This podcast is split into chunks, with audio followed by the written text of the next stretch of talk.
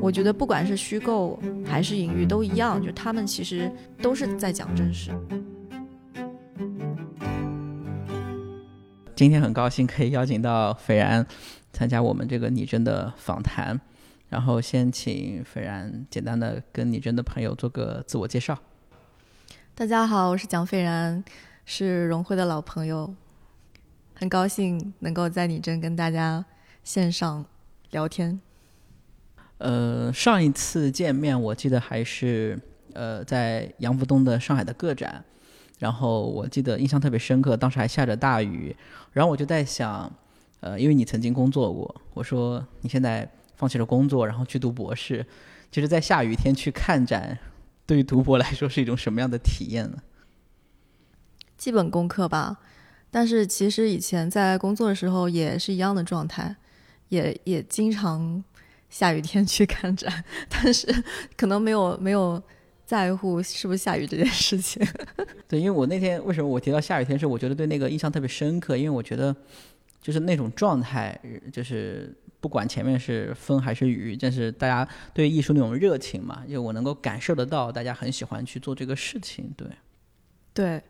我想先首先聊一下这个最新的一个展览啊，就是因为你在北京这个有一个新的一个展览，简单的介绍一下这个展览的一些情况。对。我不知道你有没有关注，就是魏明和是一个吉米阿尔勒首届影像策展人奖的一个获奖展，然后呢，我有幸呢就是得到了这个奖项的资助，然后能够落地北京和上海的两个展览。然后魏明和呢其实是比较扣着影像本体来进行的一个展览，所以大家应该做影像创作的都会感觉比较亲近。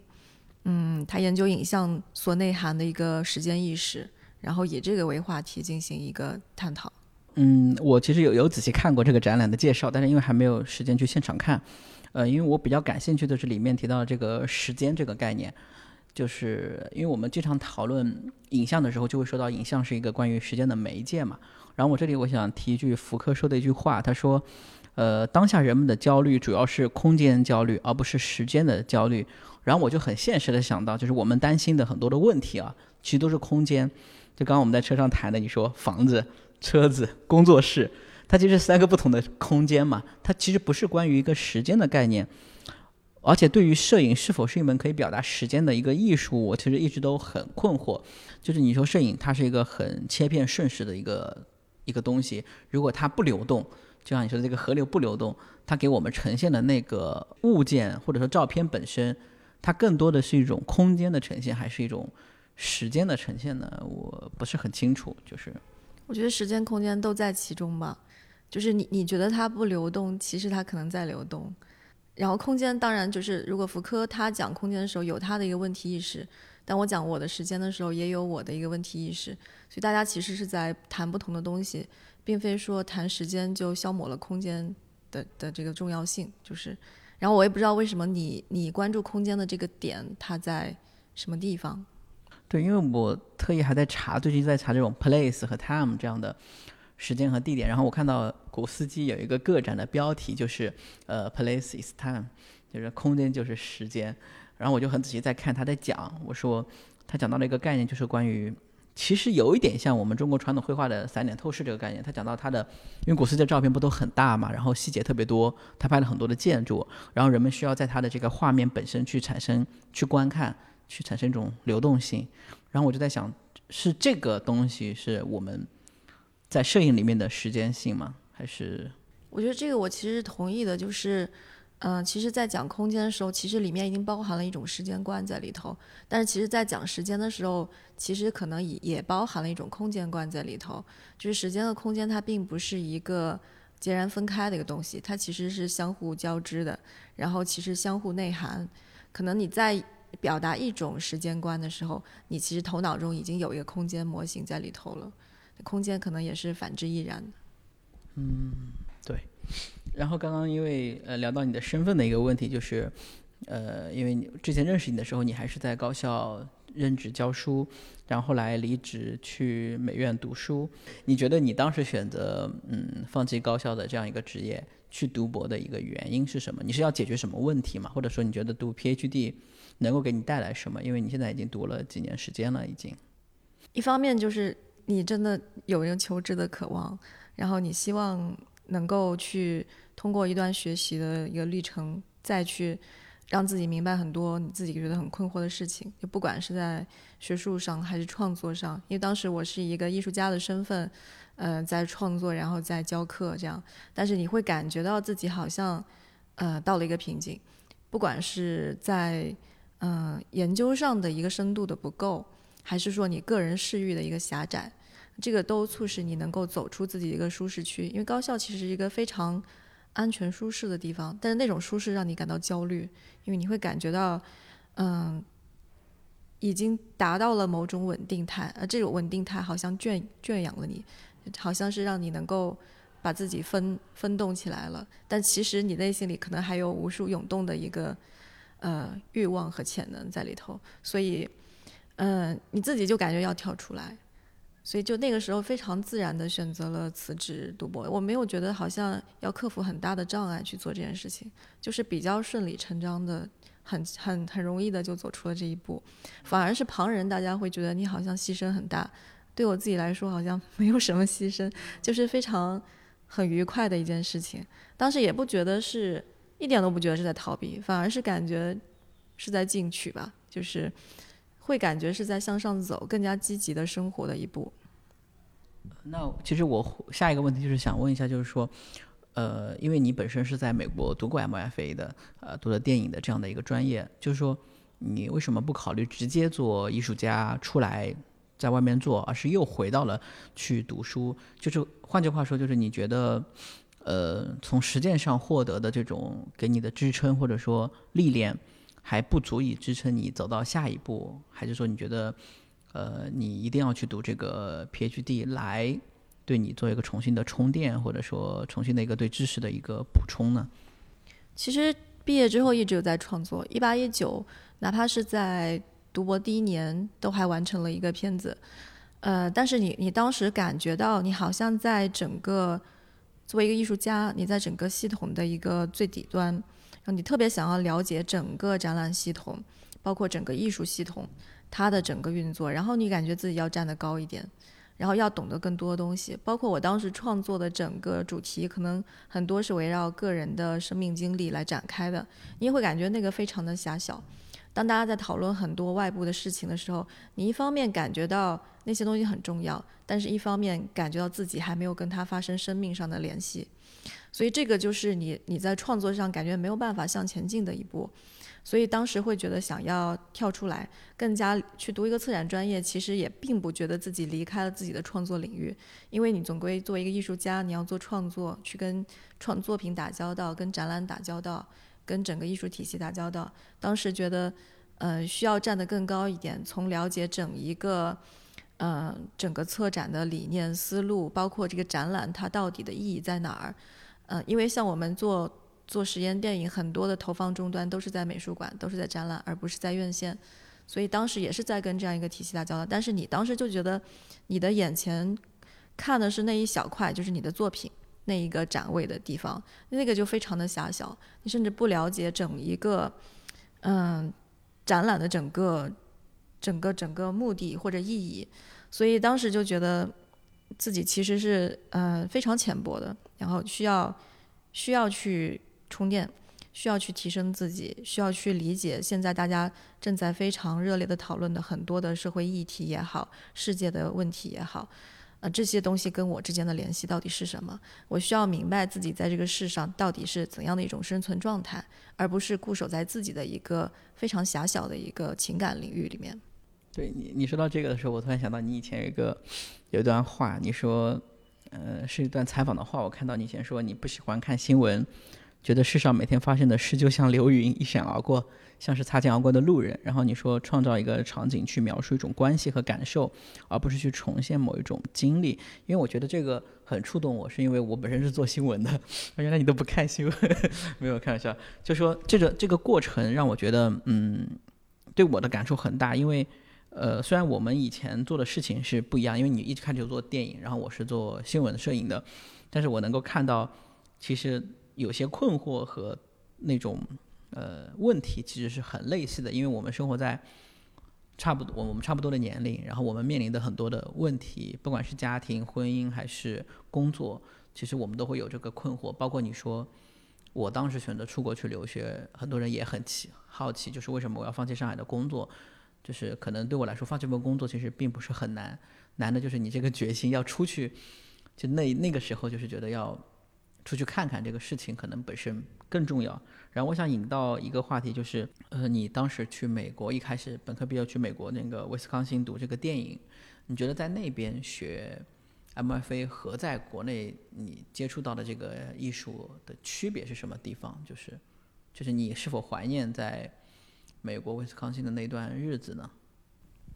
挺怀念的，嗯，因为美国的教学其实是非常 down to earth，就是嗯很高强度，然后非常重视手头的工作，非常重视技术，当然他也重视就是你的理念啊，或者说是呃你你到底为什么要做这个的动机啊，然后他跟你的整个的关系啊，你的问题意识啊这些他也重视，但是他以以美国的一套非常务实的文化为基础，就是做东西一定要做扎实，然后呢，技术上一定要每个难关都能够经历一遍、解决一遍。这个对我来说其实是比较重要的。但我发现我回国之后也教过一些艺术创作类的学生，我发现大家都会很多时候起点很高，就是比如说大家的问题意识，呃，可能。一下子拔得非常高，可能在世界层面，或者说是在一个大的社会层面，但是呢，呃，动手能力或者说是技术能力、手艺能力就有点匹配不上，就这个是比较脱节的。我我感觉就是好的艺术家肯定都是思想家，没错，但是呢，底下的那一层功夫也很重要。那美国的给我的这个感觉就是，首先它有一个嗯非常务实的一个文化传统，然后。老师能够安排一门一门很扎实的课，也是高强度的课，所以我在美国的时候压力非常大。但那那段那段过程经历过来之后，对我的受益是很大的。对我不管是现在做创作，呃，或者是做一个学术，或者是对自己的一个自我要求来说，都不会像一般的刚刚进入艺术行业的创作者一样这么的，呃，可能就很不太容易放过自己，就是很做很多东西要过得了自己心里这一关。对我这个还挺赞同的，因为我觉得做艺术创作这个活好还是很重要的，因为特别是影像艺术创作，很人们很容易忽视嘛，因为他觉得拍电影或者说拍照片，他们觉得是一个非常简单的事情，他们可能心里有个意识啊啊，好像学会画或者说做雕塑，他们有一个过程，有一个学习的过程，然后对于影像这一块，他们可能就直接就跨过去，因为他们觉得这是一个简单的一个 material，他就直接可以上手做，但实际上你嗯。运用过这个媒介的人就知道，这个媒介本身是有自己的一套体系和视觉语言和方法的。不不说影像，就是光看现在的很多当代艺术作品，你会看到，就是在展览中看到也好，或者说是呃身边的学校的学生的作品，你看到也好，你会觉得，哎呀，这么做不对啊！你会觉得太容易了，实在是。就是如果艺术是成了这么一件。嗯，走捷径的事情的话，其实是挺悲哀的。就有时候大家都太容易放过自己了，我感觉。对，我忘记了谁，我忘记看书时讲到，就是说做这个好的东西的时候，确实一点点细节都不要去放过，这样才是一个好的东西。对，很多时候我我觉得现在很多艺艺术创作者的问题都已经不是细节上的问题，是他从一开始的起点，他就已经打算要走一条捷径，这个是特别危险的。你想到这个走捷径的时候，我突然想起来，就之前你有参加过一些影展的这个评委，然后你有提到这样的一个东西，就说，因为你也讲到，就说在评选很多这种，呃，照片也好，或者说视频也好，呃，因为你们都有他自己的一套经验嘛，因为有那么多的作品要看，然后你们讲到了一个东西，就是说风格化、风格化处理和作者痕迹是选片的一个重要的一个指标，但是你们。也在非常的警惕这种传播策略，就是就是我觉得中国的艺术家或者中国的很多人就太聪明，就是他他很懂得评委想要什么，或者说这个机构或者这个赛事想要什么，所以他会走那种所谓的剑走偏锋，或者说独偏西进，好像这也没有错。就是我就像你说的，就是我们也很尊重每个艺术家创作，因为他确实花了很多的心思和功夫在这里面。我们不能说人家没有做这个事情，但是他们确实会。有些概念可能特别好，但就是会让你左右为难。就是我在你那个访谈里面看到，我觉得这个其实挺有意思的。就是你接着你刚刚说的这个，在我访谈里看到的吗？我已经完全不记得了。但是确实就是，如果是取巧或者是投机，这些小聪明的痕迹都一定会流露出来的。基本上，我觉得评委的眼睛也是雪亮的。就是范式风格上的东西无法掩藏你你底下的一个内容的亏空和你的基础的一个浅薄。对，所以，我我觉得就是说，他们说，呃，有图有真相这个词，我觉得可以反过来说，它不是对那个事件或者说观看的人来说，它就是对作者本身来说，就是你拍的那个照片确实能够真实的反映出很多事情，最真实的就是反映出创作者的心态。其实我们看的人一眼就看明白了。前年也做过一次影展的一个这个评选，然后有我做出品就特别惨，就有三四百部片子，就是光看完东西都觉得是巨大的一个折磨。不是说片子不好，实在是太多东西要看，所以在这个时候我觉得就就很难。就像你说的，就是我们怎么样从这里面挑选出呃符合自己的某种状态，然后又觉得好像不能够只挑选自己喜欢的，又想挑选一些可能好像。呃，外界还比较喜欢这个风格，但不是你喜欢的风格的，所以，我我觉得这种事情就很微妙。包括比如说，这很想引到，比如说你策展上面对吧？你选择艺术家，我看到有访谈讲到一些你选择艺术家的一些标准，跟你有没有关系或者什么，其实都是次要的。更多你是看那个作品本身是否符合你的这个策展的需求。所以，能不能聊一聊，就是你怎么去选择这些作品？就作为策展人这个身份的时候。策展的时候呢，你首先可能会考虑到一个展览的它的一个出发点，它的一个题旨要义，然后展览本身的一个问题导向，嗯，和它的整个叙事逻辑，这些可能是会考虑到的。但是，一般来说，就是普通我在看展览或者是看作品的时候，呃，我觉得一件作品好不好，还是能够一目了然的看出来的，就是不太需要。就是有时候你你在做评委的时候，你可能会有一个争论的过程，因为大家的可能出发点不一样。但对我来说，好的作品基本上它都会有非常鲜明的问题意识，尤其是在当代艺术的语境之下。如果那个问题意识已经过时，或者说是已经被人解决过了，或者是讨论过了，或者是讨论了很多次了，那其实这个就不是一个有效的新鲜的问题意识。呃，那这个是第一关，第二关是你的这个。嗯，表达方式，你的整个手法是不是能够有效的传递出你要所你所要表达的那个问题？这个是就是你的整个嗯途径方法和你的这个问题的一个适配性吧。那有些你现在去看很多展览或者作品的时候，会有一个感触，就是。那个阐述写的天花乱坠的，但是作品和阐述根本就是两回事儿。当你看作品的时候，你完全对不上，你身体上没有那个能够呼应到的一个体感，所以这个是一个很很很常见的一个断裂。这个就是它其实做不到这种有效性。那第三关是作品的一个完成度，就是我刚才说的那个手艺，这个是很重要的。就是有一些作品就是做的很糙。你感觉他好像有那么一点意思，但是就是好像还差了好多口气，然后或者是差了一把火那种感觉。这个也是艺术家对自己的一个职业素养的一个要求吧。就是就是每一个行业其实从业者都会面临这个问题的，就是你一定要把你手头的活儿给做漂亮了。嗯，毕竟艺术家是在做一个作品，那作品的一个完成度，他的一个细节的一个追求，他在方方面面的一个考量，都能够促成上面第二关的我说的那个有效性的达成。对，然后因为因为你的这个身份，我觉得又回到这个身份问题，就是你的这种艺术家、策展人，这个因为你刚刚讲到了很多相互之间可以呃促进或者是帮助。其实我更想聊一聊，就是说，你觉得既作为艺术家或者作为策展人。你觉得你失去了什么吗？就是，我觉得好处大于失去吧，就是真的好处大于失去。你想很多问题的时候，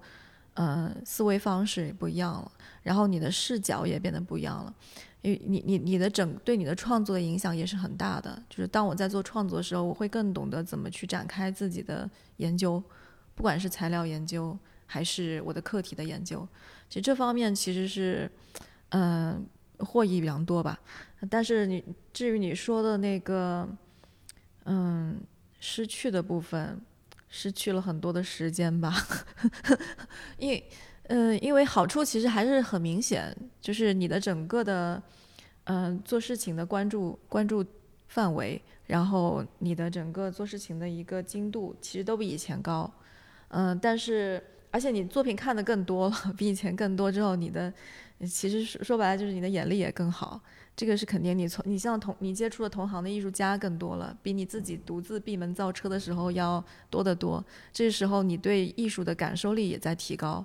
并不是说你做了策展好像就是一件理论的事情。我一直觉得策展是一种实践，就做展览是一种创作，跟做作品是一样的，只不过它的整个创作是以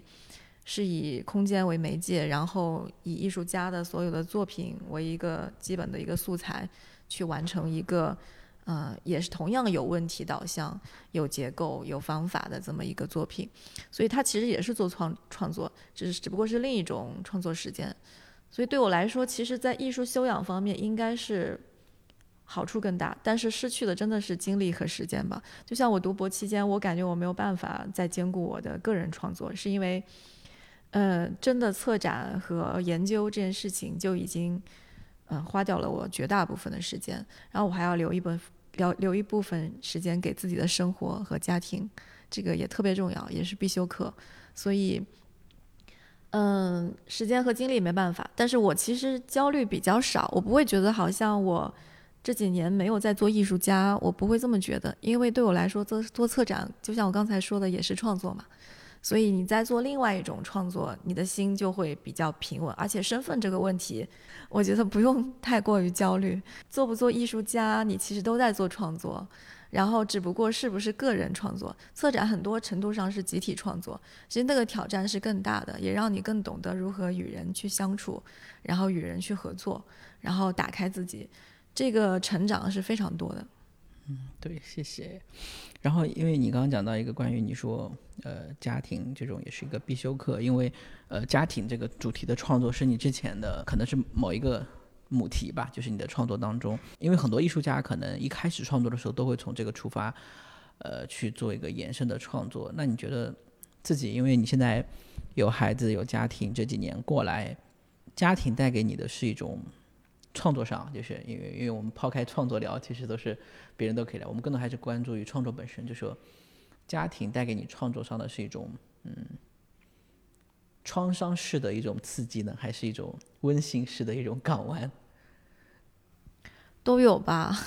就家庭真的是我最低的泪点，就是每次去看电影的时候，只要是家庭片，我肯定要哭的。嗯，看看小说啊之类的也一样。就是对我来说是个家庭观很重的人，因为从小就父母就对我来，对我而言特别重要，然后给我的家庭家庭感也特别强。我不太是那种自由放浪形骸的那种艺术家，可以浪剑走天涯那种放不下的。就是你感觉到身边有很多你在乎的人，然后家庭给你最大的温馨是你要做那点事情，你要追求的你的那些。呃，所谓的梦想，其实背后都有一大批的人在成全，就是最，就是那那些是，你我我称之为最最平凡的伟大，就是他们可能没有像你这样，嗯，这么多的一个机会，或者说是自由度去实现自己的一个人人生价值，但他们的把自己的人生都付出在平平凡凡的每一日复一日的这个一日三餐当中。就别帮你照顾孩子，比如说我在读博的时候，我老公、我的家人，啊，包括我婆婆都付出了特别多，而且那个是，嗯，那个对我来说是更难做到的，就是因因为它是一个，嗯，特别琐碎、特别劳累。你也有孩子，你知道这件事情就是，嗯，无怨无悔的一件事情，然后。不求回报的，完全不求回报，不管是名的回报，还是利的回报，还是各种其他的，他也没有说实现了自己的，呃，人生高维度的目标啊、追求啊等等，这些对我来说都不重要，所以我就特别的，嗯，敬佩我的家人，我的爱人，就是没有他们的话，就是我所谈的这一切都是空的，所以我其实是我我觉得就是每一个天才，或者说是，嗯，背后。那我当然不是一个天才，就是我我的意思，他们都是幸运儿，都是宠儿，就是被被上天眷顾，有一大批人在成全着你，你才能够这样放肆的去 追求自由与爱啊之类的东西。对，我觉得这个特别好，因为或者说我感受特别深嘛，因为我孩子也就十个月多，然后在想，确实很难处理。然后因为我这段时间都在家里带娃，我深刻的能体会到这个带娃的琐碎，以及它占据你的巨大的一种，就是这种精力和精力吧，就是难以想象的那种占据你，就是你想做点事儿。几乎是不可能的，我觉得。就孩子跟你的几乎是一种，就他的成长和你的和你的成长几乎是一种等价交换，就是你必须要给他那么多时间，他才能够换来他的这样的一个成长。然后像我，其实就你说的那个创伤那一面，一部分也是因为这个造成的，就是我没有那么多的时间去陪伴我的孩子、我的父母、我的爱人，这个是一个巨大的创伤，就他肯定是有后遗症的。所以这个是不能两全的一件事情。有时候你会觉得不负自己便负他人，你只能够择其一。所以那些选择呃陪伴家庭、选择做全职母亲的人，我其实觉得特别的伟大。我一点都不觉得他们好像因因为做出这种牺牲就是一种巨大的一个高贵。但是我可能还是比较自私，我觉得。觉得艺术家在本质上是一个非常非常自私的一个职业，或者说一个一件事情，或者说非常奢侈。就你牺牲了非常非常多的人，而且你是根本就不管不顾的那种状态，就是真的你在做事情的时候，所以我才会说你，比如说你你去看展览啊，你去做车展，对吧？那么多的事情在做，那你肯定是没有办法兼顾。但这个其实都能理解吧？因为我觉得。呃，我不会问那种问题，说啊，你作为一个妈妈怎么来兼顾？因为我自己，我觉得我的梦想，不了的。我的梦想就想做一个全职爸爸，就是梦想之一。呃，全职艺术家当然很棒，但是我觉得，如果我能够一直在家带娃，我觉得也挺好的。但不是说美化这个事情，因为我觉得这里面非常难，就是有的时候我会很烦躁。但我想说的就是说，呃，在当下这种情况下，嗯，是否有可能，因为也有疫情的影响，是否有可能说艺术家和家庭？能够产生一种新的可能性，相处的更好那么一点点。虽然说也很难，因为我在试着去解决很多的问题，就想着能不能做得更好一点点。因为从过去看，嗯，我们很坦白的讲，我们都知道很多艺术家也很熟悉，就说几乎就是没有不自私的去放弃掉很多事情。就是在我看来会觉得相当的残酷，因为可能我也是个家庭观念很重的人，就我觉得。要做出非常多的那种嗯牺牲，当然能够换回很多，我觉得能理解。但是回头看，我不知道这个事情是否是值得的，这样子就好难。就是你你你无法做判断，因为可能你再给你一次选择，你也一样会走这条路。对，有的时候任何一条路都是残酷的。安慰自己就是说，嗯，或者说我们有有这种所谓的达尔文主义，就说啊。呃，你家长不够好，你的孩子怎么可能会好呢？或者说，你不是一个成功的一个艺术家，或者你不是一个成功的人，你怎么能够给他创造一个更好的条件？就我觉得社会上他有这样的一种观点，然后就会反过来 push 我啊，呃，你要去成为一个好的艺术家，你要出名，你要赚钱，那么你的孩子才有，呃，可能接受到更好的教育，他才能去呃上钢琴课，还能去等等巴拉巴拉。就这种反过来，我觉得对艺术家也是一种艺术家式的一种。焦虑，因为因为艺术家的焦虑是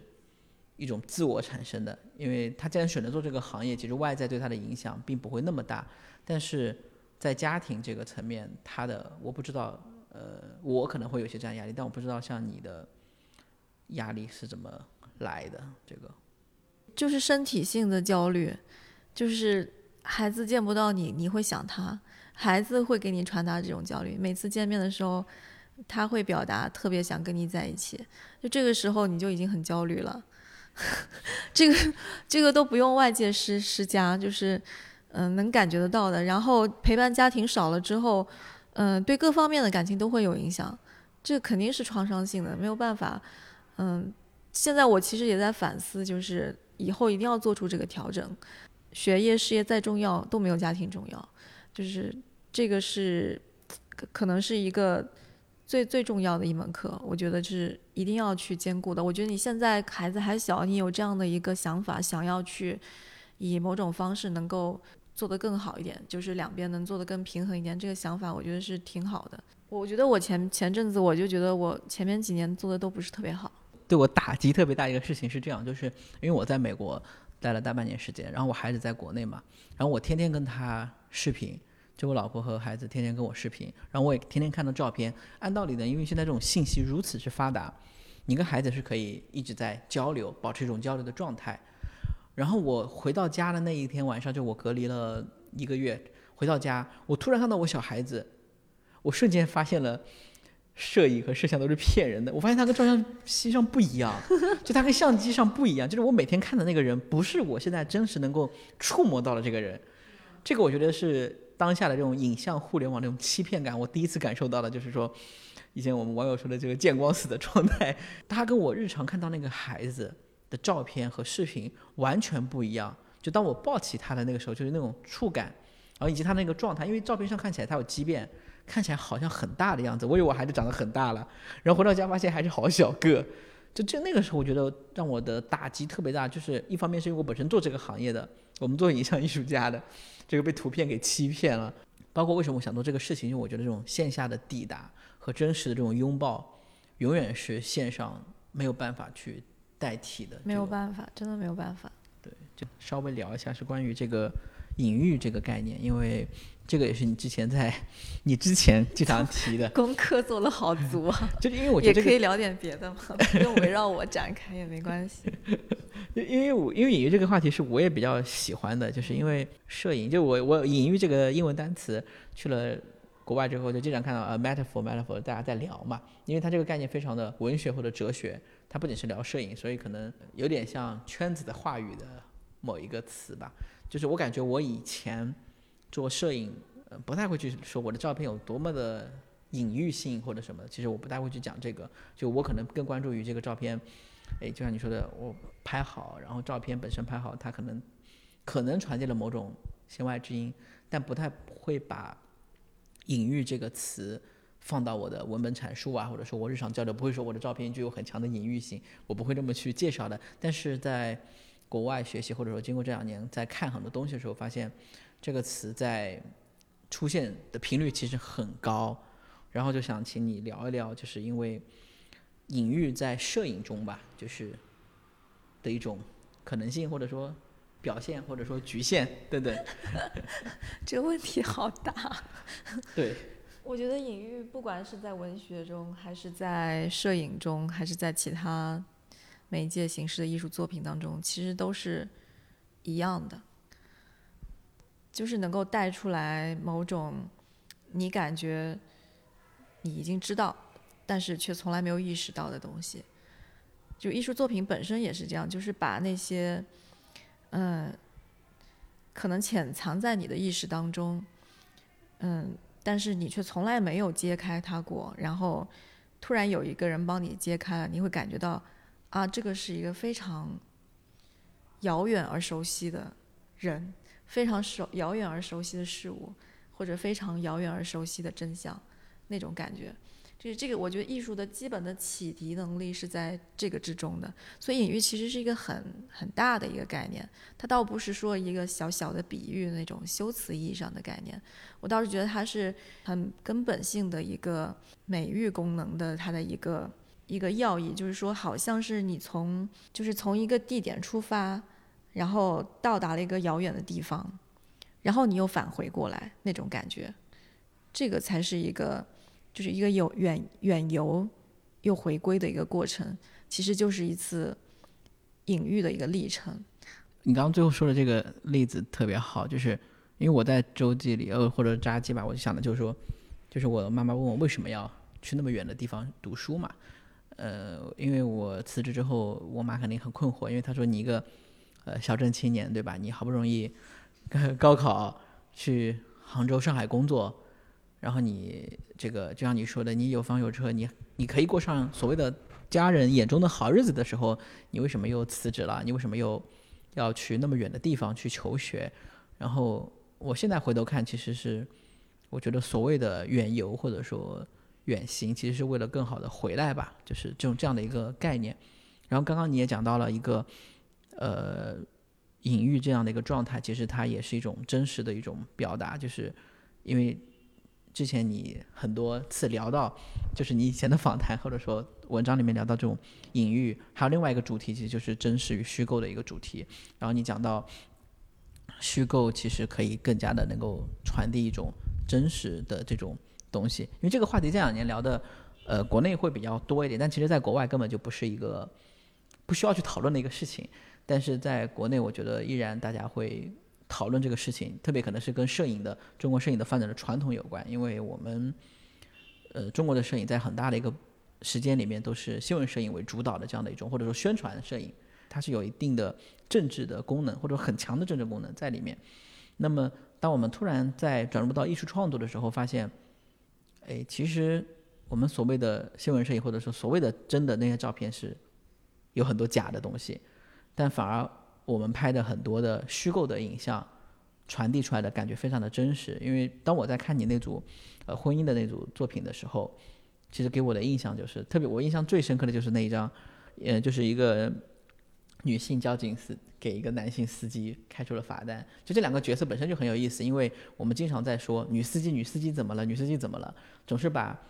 呃，女性司机犯了错就。给他一个标签，女司机。然后现在是男性司机犯了错，然后一个女性的交警，因为女交警一出来，我们就喜欢啊，女警花这个给她一个非常好的一个标签。然后女司机就是一个非常不好的标签。但现在这种角色互换，让我看，哎，一个在一个婚姻关系中，一个女女女性的一个警警察。然后给你个表情，一个罚款，我觉得那个画面特别让我印象深刻。就我觉得这个东西好真实啊！我觉得在现实生活中，可能是跟我在婚姻中的地位和那个 是一样的，就是要这样自爆吗？就是就是就是要要要被贴罚单了。但我觉得那个对我对我的印象特别的深刻。我不觉得那个是简单的，我不觉得你的作品是关于简单的什么女权啊，或者说女性，我觉得不是，真的就是一种婚姻关系中会出现会。的一种表达，对。那我想就着你说的这个虚构或者说是隐喻的这个话题再往下讲，其实对我来说，我我感觉现在大家要警惕的一个重点，其实不是呃虚不虚构这件事情，或者说是隐不隐喻这件事情，因为全社会都是隐喻嘛，然后全社会都是虚构嘛，你会感觉到就是现在真实和虚构已经不是一个问题，但是最重要的一个问题是。嗯，虚构是否有效，以及隐喻是否有效，这件事情，就是当虚构虚到一定程度，它跟真实没有关系的时候，它就是一个问题了。或者说，当隐喻我们只懂得远游而不懂得回归的时候，呃，当你那个隐喻的东西跟你的起点不再具有一个亲缘性的时候，我感觉这个对我来说倒是一个关注的重点。所以我之前的那次讲座，关于虚构和隐喻的讲座，其实更多的是反思这一点。对，我觉得这个你也可以再，我还想再听一下，因为我觉得这个确实很有意思。因为我们之前的很多次跟朋友聊天，在讨论，还聊的还是关于这个，呃，虚拟和呃虚构和真实之间的关系，或者说表达。然后刚刚你提到了一个更深刻的，就是讲我们这种虚构的抵达性，或者说你的你究竟能不能传递出一种真实感。呃，我们不能说真实性吧，就是真实感，这个可能是一个非常难跨越的一道坎。就之前是一个观念认识的一个改变，现在更多的是一个技术或者说实操层面，你如何把这种东西给带出来？因为这个好像我们看电影的这样，我就觉得这电影拍的好假，这个太假了。然后怎么样？我但问题我们看到有些电影的时候，我昨天晚上还在看这个驾驶你的车，就觉得啊，好真实，就这种。可能是需要一个什么样的一个过程，或者是一个历练？我觉得关切点就是肯定是要落到我们的现实世界当中的。就比如说大家在谈虚拟技术，呃，谈元宇宙的时候，如果真的是把它当做一个超乎于我们现实世界之外的另一个桃花源，那我觉得是有问题的。就当你谈在谈这个虚构，而这个虚构并不是要返回到你的真实的时候，它其实就就是一个。不可实现的一个乌托邦。其实所有的虚构在某种程度上都是现实世界的一个映射，就这个是逃不开的一个政治经济学，只是大家可能很多时候没有意识到。那其实我们可能在元宇宙当中现在在玩的一套东西，还是在现实世界的，就是旧新瓶装旧酒的这么一套玩法。但如果说是我们真的想要用用一套新的东西，更好的能够回馈到我们的现实生活的话，那我们就会从现实出发去想象一个更新的，从形式到内容上都更新的一个玩法。就这个只是举个例子啊，就隐喻也是一样，因为现在大部分的隐喻都是失效的，而且全全社会都是在以隐喻的方式在言说。就比如说，我们会说疫情是一场战争啊之类的，或者说各种各样的隐喻满天飞，但很多隐喻已经失效了，就是它已经不能再给你带来任何的这种启迪性，